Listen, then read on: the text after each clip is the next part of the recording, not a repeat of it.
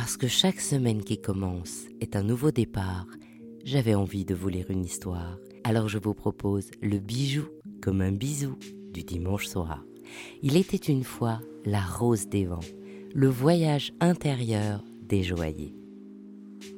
Dès l'Antiquité, les marins créent la rose des vents pour déterminer leur route selon la direction du vent. La rose des vents indique les quatre points cardinaux et les quatre points intermédiaires matérialisés par huit vents. Ce sont les Phéniciens qui ont été les premiers à faire usage de la rose. Plus tard, elle a été utilisée dans la Grèce antique et améliorée par les marins italiens. Ainsi, sur beaucoup de portulans de l'époque apparaîtra une rose des vents avec les initiales italiennes TGL, SOL, PM. T pour Tramontane, c'est-à-dire le nord, G pour Grecale ou le nord-est, L pour Levante ou l'est, S pour Chiroccio, donc le sud-est, O pour Ostro, soit le sud, L pour Libeccio ou le sud-ouest, P pour Ponante ou encore l'ouest et M pour Maestro, c'est-à-dire le nord-ouest. Les portulans, ce sont les cartes de navigation qui sont utilisées du XIIIe au XVIIIe siècle. Ils ressemblent à une toile d'araignée dont les fils indiquent les lignes de vent qui quadrillent les surfaces maritimes entrecoupées des traits de côte. Certains sont très simples car ils servent usuellement à la navigation. D'autres sont de véritables objets d'art décorés avec raffinement. À l'époque, ils sont même considérés comme des secrets d'État, notamment par les royaumes du Portugal et de l'Espagne à partir du traité de Tordesillas en 1494. Aujourd'hui, ils sont précieusement conservés, à la Bibliothèque nationale de France par exemple, ou par des collectionneurs passionnés. La rose des vents est dessinée sur ces portulans et permet de déterminer le cap à suivre. Ce symbole est particulièrement cher au joaillier Giampero Bodino qui le décline comme dans les plus beaux portulans avec une richesse de couleurs et une variété de styles très latine. En 2014, il présente à la Biennale un flamboyant motif de rose des vents en diamant sur or blanc avec un cœur et des rayons d'émeraude irradiés de spinel noir qui scande aux quatre points cardinaux le collier choqueur de perles d'améthyste. En 2015, sa collection Rosa dei Vanti explose de saphirs bleus et pourpres, d'irisations vertes et bleues et de scintillements jaunes et rouges exactement comme le flamboiement méditerranéen quand le ciel embrasse la mer. Et en 2017, il créera un bracelet précieux Rosa di Vanti où le cabochon d'émeraude, de taille remarquable, dissimulera le garde-temps comme un secret. Alors que pour le Noël 2017, sa Rosa Divanti devient une collection capsule, monochrome, où la pureté du diamant souligne la rigueur des quatre points de la rose des vents, juste éclairée par un cabochon de rubellite. Entre le XVe et le XVIe siècle, les marins espagnols et portugais explorent les mers au nom de leurs souverains castillans et portugais qui pensent à se partager le monde. Vasco de Gama découvre les Indes, Fernand de Magellan donne son nom au détroit qui clôt le Moyen-Orient et ouvre le monde contemporain, Christophe Colomb découvre les Amériques en croyant trouver les Indes, Hernán Cortés annexe l'Empire aztèque et le Florentin Amerigo Explorant les mers au service de la Castille, se rend compte que Christophe Colomb a découvert l'Amérique et c'est lui qui lui lègue son nom. Ce sont ces histoires qui ont inspiré la designer en joaillerie Nathalie Castro pour imaginer en 2008 un modèle unique et déposé où la rose des vents en diamant et calcédoine bleue rythme un magnifique sautoir en or blanc, céramique blanche et bleue en hommage aux azulejos et en filigrane en référence au savoir-faire joaillier méditerranéen. La cartographie des mers est essentielle et en mutation en ce temps des grandes découvertes. La première rose des vents est documentée sur l'Atlas catalan d'Abraham Cresque en 1375 et dès lors, sa représentation évolue. Au XVIe siècle, la direction du nord apparaît sous la forme d'une fleur de lys sur les portulans portugais. Sur d'autres cartes, l'Est est symbolisé par une croix de Malte indiquant Bethléem, c'est-à-dire l'endroit où le Christ est né.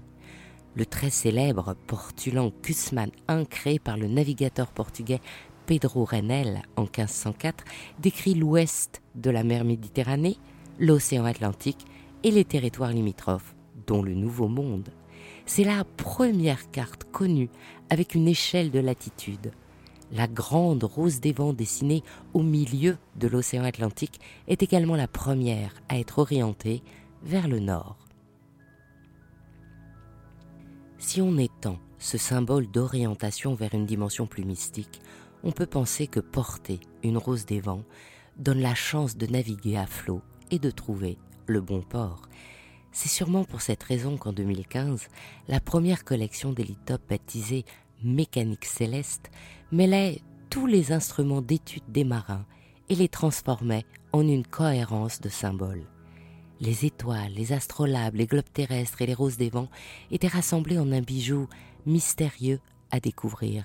Rien qu'en une manchette, un pendentif ou même une bague, un monde complet se découvrait. Tout d'abord une sphère, d'argent patiné, comme un monde inconnu.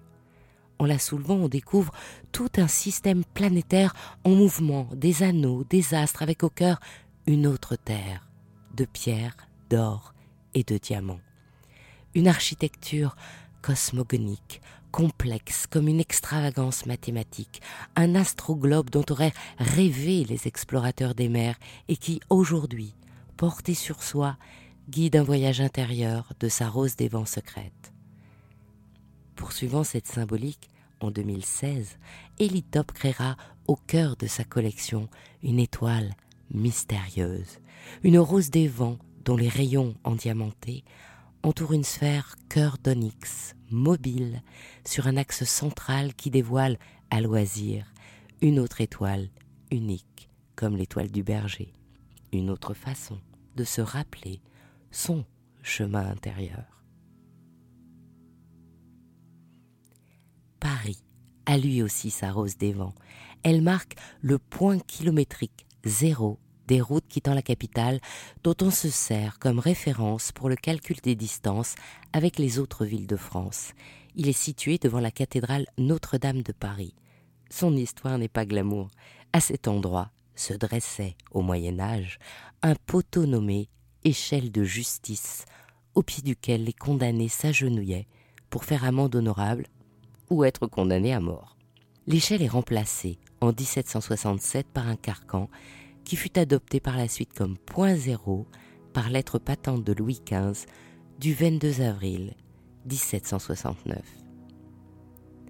Et à Marseille, le port de mer emblématique, la maison Hop the Diamant Store, créée en 2012 par Marie Bagnoli et son frère, propose une rose des vents très pure, en diamant certifié et or recyclé, dans un pendentif dans la simplicité mais en avant la force du symbole. La signification de la rose des vents est bien de trouver un port d'attache en toute sécurité, ce qui pourrait être une allégorie pour puiser dans ses racines et retrouver un patrimoine historique. Ainsi, Victoire de Castellane, directrice artistique de Dior Joaillerie, a construit la collection Rose des Vents comme une allégorie de la vie de Christian Dior et notamment en hommage à l'étoile en métal trouvée le jour de la création de la maison et qu'il portait superstitieusement sur lui. Côté pile, la rose des vents est en or rose avec un cœur de diamant.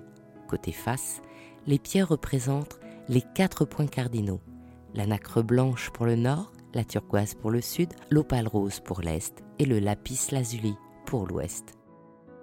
D'année en année, la Rose des Vents s'impose aujourd'hui comme une des collections emblématiques de Dior, avec émail, diamants, emperlés, réinterprétés par Victoire de Castellane à chaque saison et représentés par Anne Evers, Cara Delevingne et Emilia Clarke. Pour aller jusqu'au bout de la symbolique, LVMH a d'ailleurs imaginé le parfum Rose des Vents, par lequel le maître parfumeur Jacques Cavalier Beltrude a imaginé un sillage de roses de grâce.